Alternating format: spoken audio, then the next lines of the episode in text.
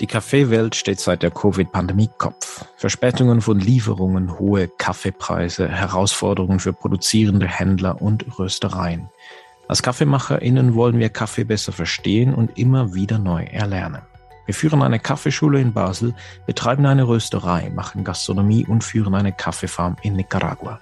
Und so stellt uns Kaffee also immer wieder neue Fragen, die wir versuchen zu beantworten. In dieser Sonderedition unseres Podcasts rede ich mit Menschen, welche die momentane Situation analysieren, Fragen klären und wichtige neue Fragen stellen. Kaffeewelt, Quo Vadis? Das ist Coffea Economica und ich bin Philipp Schallberger. Herzlich willkommen. Heute rede ich mit Pingo vom Quixote Kaffee Kollektiv aus Hamburg. Quixote und Pingo, sie sind Importeure, sie betreiben eine Rösterei und in seinen eigenen Worten sind sie so eine Art Rohkaffeemakler und dabei vernetzen sie den ganzen Markt. Herzlich willkommen, Pingo. Vielen Dank für eure Einladung. Das ist schön. Ich freue mich immer mit euch zu tun haben und ihr seid mein großes Vorbild im Süden. Die Mediterranen im Süden und ihr seid genau. im Norden. Für uns ist das so. Du, die momentane Situation in Sachen Rohkaffee-Logistik, wie kommt ihr dadurch? Ja, in Bezug auf die Logistik kommen wir genauso schlecht durch wie alle anderen. Wir haben halt große Probleme, insbesondere mit der Containerverfügbarkeit. Und das sorgt für deutliche Verzögerungen. Aktuell warten wir zum Beispiel seit vier Monaten auf einen Containerplatz aus Brasilien. Vier Monate, das ist, äh, das ist viel. Wie sieht es denn in Zentralamerika aus? In Zentralamerika haben wir Verzögerungen von zwei bis vier Monaten. Aber ähm, da wir sowieso mit drei Monaten Verzögerung immer planen, ist das halt absolut in den äh, normalen Bereich. Und ähm, insofern ärgert uns das nicht besonders. Wir kennen die Situation und wir haben in unserem eigenen, äh, in unserem eigenen Lager immer einen Puffer von zwei bis vier Monaten aufgebaut. Also wir kommen halt immer über diese Lücke hinweg. Zumal wir auch einzelne Kaffees durch andere Kaffees substituieren können. Also ihr seid da eigentlich gut gerüstet und du hast da mit mir im Vorgespräch gesagt, dass ihr mittlerweile an 100 verschiedene Kaffeeröstereien auch Kaffee verkauft und trotzdem seid ihr nicht so Kaffeehändler im klassischen Sinne, sondern so eine Art Rohkaffeemakler. Was, wie muss man das verstehen? Genau, wir selber ähm, verstehen uns nicht wirklich als Kaffeehändler, sondern wir verstehen uns als Kaffeerösterei. Wir importieren von Beginn an alle unsere Kaffees selber. Wir importieren ähnlich wie das Kleber euch erzählt hat in einem der letzten Podcasts, wie es die GEPA tut, alle Kaffees direkt von kleinbäuerlichen Kooperativen. Alle schon seit sehr langer Zeit. Die meisten Kontakte haben wir seit so neun bis elf Jahren. Und diese Kaffees importieren wir in erster Linie für uns, aber für andere Kaffeeröstereien importieren wir diese Kaffees mit, wenn sie denn Interesse haben, ähm, sich daran zu beteiligen. Und die Röstereien, die sich daran beteiligen, müssen dann halt auf unsere Expertise in Bezug auf äh, eine Qualitätskontrolle vertrauen. Denn wir importieren einfach Kaffee für uns und die Menge kann erhöht werden, dadurch, dass andere Röster das mit importieren. Und auch die finanzielle Verantwortung teilen wir uns halt mit den, wir nennen die Co-Importeure für uns. Ähm, wir finanzieren alle unsere Kontrakte mit 60 Prozent zinslos vor. Das heißt, ungefähr ein halbes Jahr vor der Lieferung bis neun Monate vor der Lieferung zahlen wir bereits 60 Prozent an. Und das müssen halt die Kolleginnen, die mit uns zusammen Kaffee importieren, dann halt einfach auch tun. Also insofern ist es sehr kompliziert und sehr finanziell äh, bindend, mit uns Kaffee zu importieren. Aber trotzdem sind das inzwischen ganz schön viele und mit recht relevanten Mengen. Das freut uns. Du hast auch ein Stichwort genannt, Loyalität. Das habe ich schon mit Kleber, genau von der GEPA besprochen. Aber du hast gesagt, so bis zu zehn Jahre arbeitet ihr schon mit denselben äh, Produzenten zusammen. Loyalität hilft jetzt auch, nehme ich an, gerade in der Situation. Ja, genau, dieses langfristige Denken und diese guten Kontakte, die wir zueinander haben. Und dass wir schon immer gezeigt haben, dass wir gegenüber unseren Partnern in den Ursprungsländern verlässlich sind, das zeigt sich jetzt halt auch andersrum. Das gibt diese Verlässlichkeit nun auch uns gegenüber. Und das, was momentan passiert, ist klar. Gerade wie es halt Kooperativen erfahren, ist es halt so, dass momentan überall vor Ort noch mehr Aufkäufer denn je unterwegs sind und von den einzelnen Produzenten Kaffee aufkaufen. Und ähm, das gibt eine Konkurrenzsituation zwischen den Kooperativen und anderen, anderen Leuten, die jetzt in den Ursprungsländern Kaffee aufkaufen. Da wir halt nur mit den Kooperativen arbeiten, müssen wir halt äh, darauf vertrauen, dass diese Strukturen nun auch funktionieren. Aber in unserem Fall ist das so, dass es so etabliert ist und äh, dass es halt ein so gegenseitiges Vertrauen gibt und äh, auch eine Wertschätzung gibt, dass das bei uns gut funktioniert. Äh, vorfinanzieren, hast du gesagt, das eben das bindet Kapital. Und ich glaube, das ist wirklich ein Thema, das für viele interessant ist. Aber wie fängt man denn damit an? Also wie kann man jetzt so ein, ein Geschäftsmodell ausstellen, bei dem man schon von Anfang an sehr viel Liquidität braucht, das einfach mal dieses Kapital ist gebunden. Also was kannst du dafür Ratschläge geben, wenn jetzt eine Rösterei sagt, ich möchte gerne vorfinanzieren? Ja, die meisten Kaffeeröstereien, die ähm, gründen, sind sowieso schon unterfinanziert und insofern haben wir da dieses Problem, was du ansprichst, das ist gar nicht so einfach. Allerdings in anderen Bereichen ähm, ist es ja auch so, dass du halt normalerweise ein Unternehmen beginnst mit einer ganz guten, äh, mit einer ganz hohen Investition. Bei uns ist die Investition ja ziemlich niedrig verglichen auch mit anderen Lebensmittelhandwerken. Wir kaufen uns eine Röstmaschine, wir kaufen uns ein paar Kaffeemaschinen und einen Steiner und vielleicht ein bisschen Verpackungsequipment. Und das ist alles ziemlich günstig. Insofern ist es recht leicht, eine Kaffeerösterei zu starten. Aber wenn du halt ähm, ja, wenn du halt auf so eine Art und Weise, wie wir es für richtig halten, starten möchtest, dann musst du halt tatsächlich mehr Geld in die Hand nehmen. Ich empfand das bei uns zu Beginn ziemlich leicht, tatsächlich äh, sich Geld zu leihen, entweder von Banken oder von Freunden oder von wo auch immer. Und insofern ist es halt der übliche Weg, der da ich gehe zu Freunden und ich gehe zu Banken und frage, ob sie mir Geld leihen. Die Zinssätze sind ja unfassbar niedrig und insofern tat das nicht weh. Nochmals was zu Preisen. Also ihr bezahlt ja fixe Rohkaffeepreise seit jeher. Habt ihr die dieses Jahr jetzt angepasst? Das sagen wir jetzt seit einem halben Jahr, seit dieser Rallye. Musstet ihr da auch ähm, etwas äh, die Preise anheben für Rohkaffee? In unseren Verträgen ähm, sind immer Differentiale mit drinne, die halt sowieso über dem New York C bezahlt werden.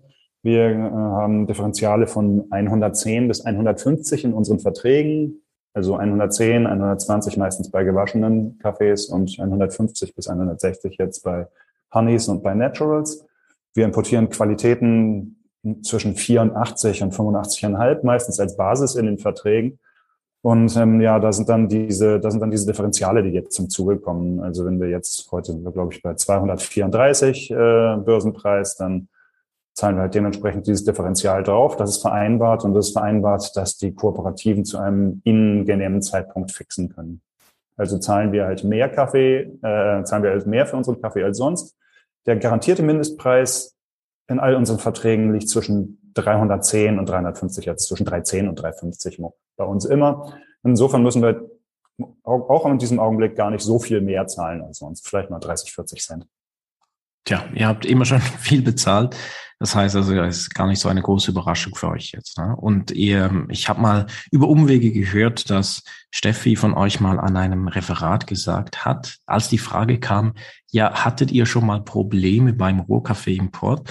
War scheinbar ihre Antwort, ja, wir hatten noch nie keine Probleme. Also ähm, Rohkaffee zu handeln, zu spedieren von einem Ort zum anderen und das irgendwie zeitgerecht zu schaffen, das ist, äh, ich finde es immer noch ein Wunder, wenn das wirklich alles funktioniert. Ja, genau. Das ist auch unser Rat, wenn, wenn Kaffeeröstereien, wir auch in dem Podcast hier schon vorkamen, dass das Händler empfohlen haben, irgendwie da nicht naiv ranzugehen, das ist auf jeden Fall richtig. Also man braucht schon ein bisschen Erfahrung. Man sollte unbedingt wissen, was man tut, wenn man Rohkaffee importieren möchte. Es gibt halt äh, verschiedene Schwierigkeiten. Das, ähm, das Wesentliche, wenn man damit beginnt, ist natürlich eine gute Beziehung zu den Leuten, die den Kaffee anbauen und zu den Leuten an uns verkaufen. Aber wir haben natürlich überall Schwierigkeiten. Die Verzollung ist ganz sicher das Einfachste. Das, das geben auch wir ab hier. Wir haben Zollagenten, die das für uns tun. Und ähm, die Containerverfügbarkeit, wie anfangs schon gesagt, da hm, fahren wir mittlerweile auch mit äh, drei bis vier verschiedenen Schifffahrtsspeditionen und äh, schauen einfach, wo es was gibt. Also da geht es jetzt momentan gar nicht um Preise, sondern da geht es momentan nur darum, überhaupt Container zu bekommen in manchen Ländern. Ja, also ähm, Naivität ist da nicht angeraten und wir, wir kommen da immer ganz gut durch, aber das ist mehr Arbeit, als man sich vorstellt.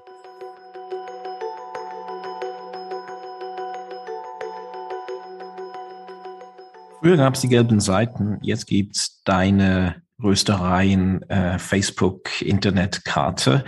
Du führst seit einigen Jahren eine Röstereienkarte. Das heißt, du nimmst irgendeine digitale Karte und fügst dir bekannte Röstereien ein oder du fragst dann in die Community, hey, wer kennt eine neue Rösterei? Und kürzlich hast du die aktualisiert und du bist bei wie vielen? Knapp 1000 Röstereien gelandet? Knapp die es mittlerweile, ja. knapp über 1000, die es mittlerweile in Deutschland gibt. 1000. Ja, und genau. Das, das ist ein Geografie-Hobby von mir einerseits und andererseits ist es halt ein, ein Content auf unserer Homepage, äh, mit dem wir halt zeigen wollen die Vielfalt an Röstereien und halt dies halt leicht machen soll, auch regional Kaffees einzukaufen. für uns selber äh, oder beziehungsweise für mich selber ist es natürlich toll. Ich habe dadurch einen recht großen Überblick über die Situation bei uns in Deutschland und ähm, kann ähm, informiere mich halt auch regelmäßig über Trends und über Entwicklungen. Also ähm, ja, wir profitieren sehr von dieser, dieser Karte selber. Ja, ja, das ist äh, Big Data eigentlich, was du da selber herstellst. Und welche Achsen kannst du jetzt da durch diesen Datendschungel schlagen? Also was, was siehst du? Was für Entwicklungen auf dem deutschen Röstermarkt kannst du da nachzeichnen? Zunächst sehen wir auf jeden Fall ein stetiges Wachstum. Wir haben halt trotz Corona weiterhin ein Wachstum von ungefähr 60 bis 100 Kaffeeröstereien pro Jahr. Das ist halt ähm, einmal quer durch, ähm, sowohl regional als auch konzeptionell der einzelnen Kaffeeröstereien. Und ähm, meistens nach wie vor sehr kleine Kaffeeröstereien, die halt ähm, aus Hobby betrieben oder aus äh, Leidenschaft oder aus einfach, äh, ich mache mal eine Kaffeerösterei aufstarten. Meistens halt ähm, ja, sehr klein, ein bis zwei Personen, häufig nach wie vor in Verbindung mit Gastronomen. Weißt du etwa der Prozentsatz, wie viele das hauptberuflich machen? Ja, äh, über 80 Prozent der, über 80 Prozent der Röstereien auf der Karte machen das hauptberuflich irgendwelche Trends, die du ausmachen kannst? Also wo, was äh, so Schlagworte oder Stichworte, die immer wieder vorkommen? Ja, na klar. Na klar, und das macht uns natürlich besonders glücklich. Also die Schlagworte, die vorkommen in den letzten Jahren, sind ähm, Schlagworte, die wir größtenteils äh, mit als erste im deutschsprachigen Gebiet benutzt werden. Also ohne das Wort direkter Handel scheint fast keine Kaffeerösterei mehr auszukommen ähm, dass sämtliche Kaffees immer von ähm, glücklichen äh, Leuten angebaut werden. Das ist auch ganz offensichtlich. Das ist auch, ähm, das ist auch in den nächsten zehn Jahren, das hat sich deutlich verstärkt. Kaffees sind immer nachhaltig angebaut, also ökologisch sind Kaffees immer von allen Kaffeeröstereien, die neu entstehen. Und ähm, Transparenz, also jede Kaffeerösterei garantiert volle Transparenz über, äh, über alle ihre Kaffees. Also das sind eindeutig die Schlagworte, die im Trend liegen und ohne die anscheinend keine Selbstdarstellung auskommt. Ich höre einen klitzekleinen Funken Ironie raus. Aber da muss man ja gar nichts mehr machen. Dann funktioniert ja der Kaffeemarkt schon. Der Kaffeemarkt, der Kaffeemarkt funktioniert aus Sicht von Kaffeeröstereien natürlich, natürlich gut. Also wir haben halt wieder mal zehn sehr gute Jahre hinter uns mit sehr niedrigen Einkaufspreisen und ähm, ziemlich hohen Verkaufspreisen und sich gut entwickelnden Verkaufspreisen. Insofern funktioniert der Kaffeemarkt für uns schon, aber ähm, für die Leute, die den Kaffee anbauen, funktioniert der Kaffeemarkt natürlich nicht. Und ähm, das gibt eindeutigen Widerspruch zwischen der Selbstdarstellung von vielen Kaffeeröstereien und ihrem Sortiment denn, ähm, klar haben wir einen ganz guten Überblick und schauen halt, ähm, wo Kaffee eingekauft wird und wir finden halt auch ganz häufig die gleichen Kaffees. Schön ist zu sehen, dass halt wirklich immer mehr Kaffeeröstereien Kaffee aus transparenten Quellen kaufen und aus direkten Quellen kaufen und aus von Initiativen kaufen, die sich halt wirklich sehr engagieren. Da gibt es ja auch immer mehr, vor allem in ähm, Mittelamerika und im nördlichen Südamerika gibt es immer mehr wirklich gute Initiativen, die das ermöglichen, Kaffee transparent und korrekt zu kaufen. Aber wenn wir genau hinschauen, sehen wir, dass halt in 50 bis 60 Prozent auch der neu gegründeten Röstereien der Kaffee meistens von so ein bis zwei klassischen Großhändlern kommt, ohne die jetzt schlecht machen zu wollen. Aber das gibt da häufig einen Widerspruch zwischen der Selbstdarstellung von Kollegen auf ihrer Homepage oder in ihrer Kommunikation und dem, was halt wirklich passiert. Ich würde sagen, ähm, da können halt viele Kaffeeröstereien noch dran arbeiten und sich verbessern. Ähm, da ist eine ganz starke Abhängigkeit A vom Weltmarkt und B von einzelnen Lieferanten.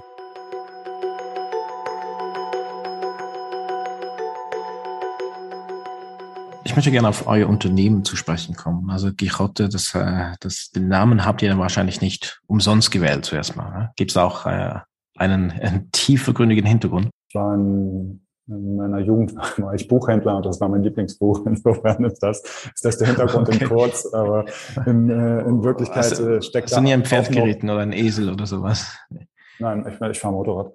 Und aber das ist ähm, klar, wir ähm, möchten halt ziemlich konsequent und ähm, das tun wir in der Praxis auch wirklich. Also für unsere Ideale eintreten, ähnlich wie halt unsere, äh, unser Namensgeber. Und das machen wir auch, wenn die Ideale von uns manchen zumindest anfangs noch utopisch erschienen, machen wir das trotzdem ziemlich konsequent und ähm, ja, fühlen uns damit ganz wohl. Eure juristische Form ist was genau? Ihr seid ein Kollektiv. Ja, das gibt in Deutschland keine, äh, keine juristische Form für Kollektive. Mhm. Insofern ist die juristische Form recht egal, aber unsere Binnenstruktur entspricht einem Kollektiv. Wir sind jetzt mittlerweile 15 Personen bei uns und wir sind eine Struktur, die alle Entscheidungen auf wöchentlichen Vollversammlungen trifft. Also wir haben halt keinen klassischen Chef. Wir sind halt jetzt 15 Personen, die sich jede Woche zusammensetzen und alle Belange gemeinsam und im Konsens entscheiden. Und wir verdienen tatsächlich auch alle das Gleiche bei uns. Wir verdienen halt alle hm, den hamburgischen Durchschnittslohn. Das sind momentan 5000 Euro und 87 Cent brutto. Also das sind halt so Dinge, die uns strukturell wahrscheinlich recht deutlich unterscheiden von ganz vielen anderen. Auf jeden Fall. Und ihr schreibt ja auch auf eurer Website, wir sind kein kapitalistisches Unternehmen. Und siehe da, ihr, ihr seid da und es funktioniert trotzdem. Und du hast mir vorhin gesagt, wir brauchen mehr Büroräume, wir wachsen zu schnell. Also ihr bezahlt euch die gleichen Löhne, ihr seid kein kapitalistisches Unternehmen sagen wir, im klassischen Sinne und dann habt ihr ziemlich tiefe Röstkaffeepreise. Warum funktioniert das denn und, und ihr, warum wächst ihr dann die ganze Zeit? Wir haben darüber hinaus, also über unsere Binnenstruktur hinaus, halt recht starke Alleinstellungsmerkmale von Anfang an gehabt. Wir konnten das ziemlich geradlinig kommunizieren, dass wir ausschließlich Kaffees von ja ausschließlich Kaffees von festen Partnerorganisationen in diesen Ländern kaufen. Unsere Qualität ist ganz gut, unser Know-how ist, Know ist ganz gut. Und ähm, wir haben von vornherein, wir haben von vornherein Mengen geplant, die halt gut kalkulierbar sind. In den vielen Beratungen, die ich gemacht habe in den letzten Jahren für Kaffeeröstereien, hatte ich auch immer empfohlen, möglichst schnell pro Vollzeitstelle in den Kaffeeröstereien so ungefähr zehn Tonnen Röstkaffee umzusetzen. Daran hatten wir uns selber halt auch von Anfang an gehalten und dementsprechend auch kalkuliert, unsere Einkaufspreise kalkuliert, unsere Verkaufspreise kalkuliert. Und naja, es muss halt tatsächlich kein Gewinn bei uns erwirtschaftet werden über gesunde Rücklagen hinaus. Und da haben wir viele Möglichkeiten uns geschaffen. Wir wurden halt schnell wahrgenommen als eine Kaffeerösterei, ähm, beziehungsweise uns wurde halt ziemlich schnell vertraut von unserer Kundschaft und wir konnten halt sehr schnell einen Kundenstamm aufbauen. Und dieser Kundenstamm halt ist halt deutlich schneller gewachsen. Die Nachfrage nach unseren Kaffees ist halt, halt deutlich schneller gewachsen als zu jedem Zeitpunkt unserer Geschichte ähm, unsere Produktionskapazität. Und insofern hatten wir die sehr komfortable Situation, dass wir nach drei Monaten nach unserer Gründung halt schon immer ausverkauft waren und seit seitdem halt immer ausverkauft sind. Wir sind also sehr, wir haben eine Situation, die sehr kalkulierbar ist und das hilft natürlich bei allen. Wir stellen die verfügbaren Kaffees jede Woche montags um 7 Uhr morgens in unseren Webshop. Wir vertreiben unseren Kaffee auch ausschließlich direkt. Also es gibt halt keinen, äh, keinen Einzelhandel, der von uns beliefert wird, sondern den Kaffee gibt es halt nur von uns direkt. Und insofern äh, sehen wir halt, dass der Kaffee, den wir produzieren, jetzt in der Winterzeit häufig schon nach wenigen Stunden ausverkauft ist. Insofern haben wir halt alle Faktoren, die dazugehören, sind halt für uns fix und wir können es umso leichter kalkulieren. Du hast ein paar Kennzahlen genannt und die finde ich ganz wichtig, denn in unseren Röstkursen, vor allem in den, den weiterführenden, da geraume Zeit äh, widmen wir dem Rechnen denn ich glaube, das ist wirklich, das ist ein Thema, das immer wieder mal zu kurz kommt. Und wenn ich dann auch Preise anschaue und ich meine Rohkaffee-Einkaufspreise von Röstereien oder ich kann mir das zusammenreimen, wie teuer der Kaffee sein mag. Und wenn ich dann auf der anderen Seite sehe den Verkaufspreis und für wie viel der verkauft wird und was der Faktor dazwischen ist, ähm, dann kriegt man doch eine gute Ahnung, ob eine Rösterei sehr präzise rechnet oder ein bisschen anders. Und Ihr rechnet da sehr präzise. Ähm, wir haben jetzt gerade, sind dran, eine neue Rösterei aufzubauen. Am Ende dieses Monats habe ich dann mehr Zahlen und freue mich extrem auf das Durchrechnen, um mal zu sehen, okay, wie effizient oder ineffizient sind wir noch im neuen Setting. Aber bei euch sind die Röstkaffeepreise doch sehr moderat. Und du hast mir gesagt, das hast du auch schon als Angriff auf euch gehört. Warum denn das? Verstehe es, ich verstehe es sehr gut, dass das halt ziemlich äh, offensiv wahrgenommen wird, unsere Preise bei uns innerhalb der Branche. Und es setzt selbstverständlich andere Kaffeeröstereien unter Druck. Und das, das ist natürlich keine Absicht von uns. Das tut uns auch leid. Unsere Absicht ist es halt ähm, ganz einfach, unsere Kundschaft nicht, äh, nicht sozial zu selektieren über unsere Verkaufspreise. Und unsere Absicht ist es, möglichst hohe Preise im Einkauf zu bezahlen, da wir halt auch langfristig möglichst hohe Qualitäten bekommen möchten. Also das ist halt, das sind halt die beiden Stellschrauben, die wir haben. Möglichst hohe Preise im Einkauf, um möglichst gute Kaffees zu bekommen. Immer langfristig gedacht. Also das sind keine, das sind jetzt keine altruistisch freiwillig äh, hochgezahlten Preise, die wir machen, sondern wir möchten halt eine gute Partnerschaft mit den Leuten, die den Kaffee anbauen haben und dafür sorgen natürlich hohe Preise im Einkauf. Und wir haben halt möglichst niedrige Preise im Verkauf. Wir rechnen damit mit ähm, einem Faktor, den wir Return to Origin nennen. Also das ist der Anteil des ähm, Verkaufspreises von uns, der direkt in die, ja, der direkt ähm, in unsere Einkaufspreise fließt. Und da bemühen wir uns, möglichst hoch zu sein. Und das ist ein, das ist ein Faktor, an dem wir uns orientieren in unserer Praxis. Da versuchen wir ungefähr 30 Prozent des Verkaufspreises soll halt ähm, als Einkaufspreis bei uns äh, FTO sein. Und das ist recht hoch in unserer Branche, das wissen wir. Und äh, wir wissen selbstverständlich auch, dass uns das äußerst wettbewerbsfähig macht.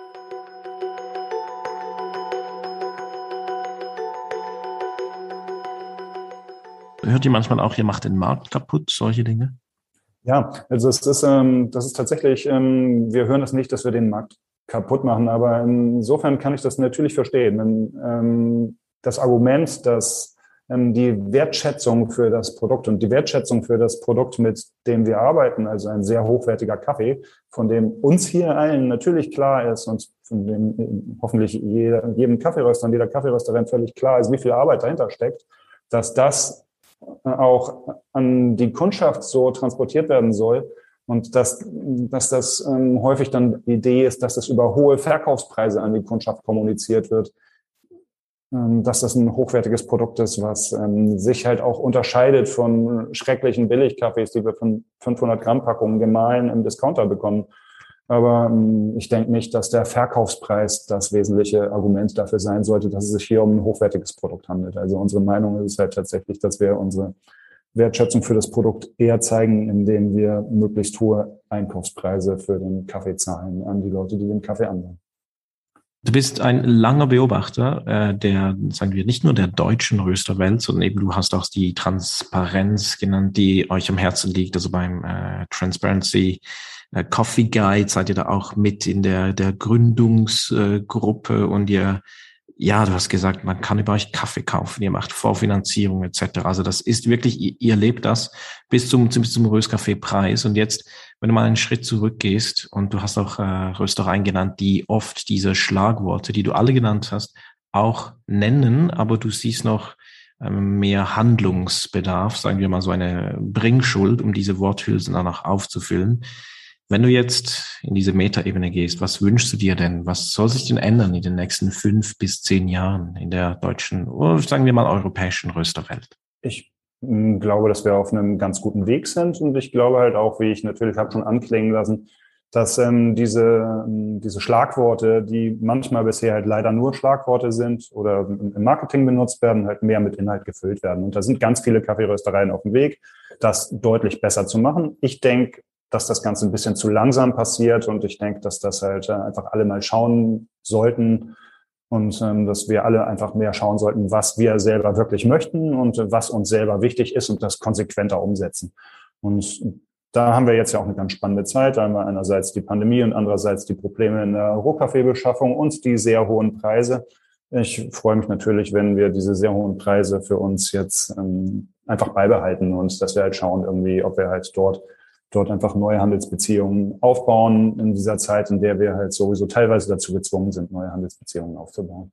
Ich denke, im Wesentlichen sollten wir halt ähm, einfach genauer hinschauen noch, wie wir unseren Kaffee bekommen, wo unser Kaffee herkommt und einfach weiter daran arbeiten, halt unsere eigenen Ideen und eigenen Ideale, also das ist, was halt mir halt den großen Spaß macht bei uns in der Arbeit, möglichst konsequent zu realisieren.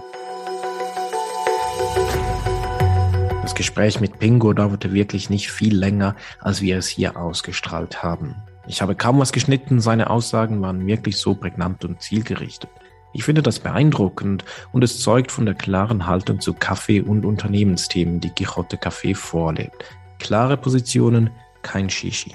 Zwei Punkte möchte ich dennoch aufgreifen. Erstens die Vorfinanzierung von Kaffee. Es ist kapitalintensiv, ja. Und wenn eine Rösterei neben dem Röstbetrieb noch personalintensive Gastronomie betreibt, dann wird man vielleicht etwas vorsichtiger, wo vorhandene Liquidität hingeschoben wird. Wir selbst finanzieren mittlerweile die Ernten von drei unserer Partner vor und möchten das aber erweitern. Es ist für uns der Weg, ein verlässlicher Partner zu sein und bringt nicht nur Ruhe, sondern auch gute Planbarkeit. Der zweite Punkt ist der eines fairen Röstkaffeepreises. Wir reden oft über faire Rohkaffeepreise, aber wie fair sollten denn Röstkaffeepreise sein? Wie setzen wir Preise an, damit wir inklusiv sind und nicht 90 Prozent ausschließen? Oder möchte jemand vielleicht gerade super exklusiv sein und nur 10 Prozent erreichen? Wenn ein hoher Verkaufspreis der einzige Hebel dazu ist, exklusiv zu sein, dann verzehrt es natürlich die ganze Kette dahinter. Deswegen lohnt sich präzises Rechnen für Röstereien doppelt. Vielleicht könnten gewisse Kaffees sogar günstiger angeboten werden, wenn die Prozesse optimiert werden. Preis ist immer Politik, das wissen wir. Aber wenn wir in der Spezialitäten-Kaffeebranche immer wieder Inklusivität fordern, dann dürfen wir die, die wir eigentlich erreichen wollen, nicht exklusiv behandeln. Wir hören uns.